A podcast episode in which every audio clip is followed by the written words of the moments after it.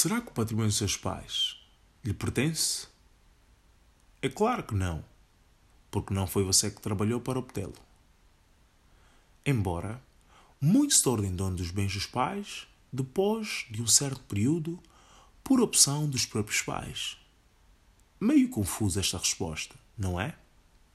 Entenda o seguinte: enquanto os teus pais não lhe derem permissão e a responsabilidade de assumir o papel de herdeiro do seu património, nem pense sequer nisso, porque pode prejudicar a sua mente, fazendo com que fique preguiçoso e estagnado, por saber que já tem riqueza material, muitas vezes insuficiente para o sustento próprio, prejudicando a gerência e rendimento do referido património. Portanto, aprecie a forma como os seus pais gerem património e procure aprender a criar, desenvolver e manter o seu também. Por meio de perguntas, pesquisas, via internet, workshops ou até mesmo livros. No entanto, alguns pais optam por ser abertos quanto aos seus empreendimentos e investimentos, habituando os filhos a lidar com conhecimentos e altas quantias desde muito cedo. Para aprofundarem a educação e a disciplina financeira, enquanto outros pais são fechados, com receio de que os filhos percam o equilíbrio psicológico e cheguem a praticar atos como roubos, desistência da escola e envolvimento com drogas. Portanto, evite julgar o comportamento dos seus pais se encontrar numa destas situações.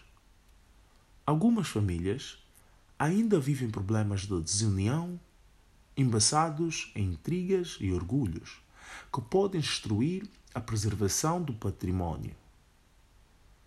Isso acontece, geralmente, na geração a seguir à fundadora. Certamente já ouviu muitas histórias de parentes que divergem porque os filhos não têm as mesmas opiniões, ideias e decisões.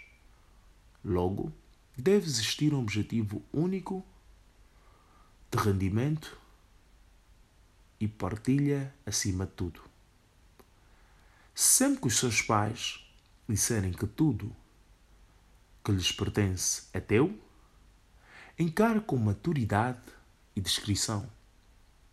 Maturidade no sentido de ter perícia na gestão do património e discrição no sentido de ser modesto porque muitos se expõem à sociedade sem ter noção que colocam a sua reputação e a dos encarregados em risco. Contudo, é importante que se opte por criar novos empreendimentos que possibilitem gerar dinheiro suficiente de forma a contribuir na sustentabilidade dos empreendimentos que já existem, sendo que a intenção de empreender não pode ser estática mas sim dinâmica.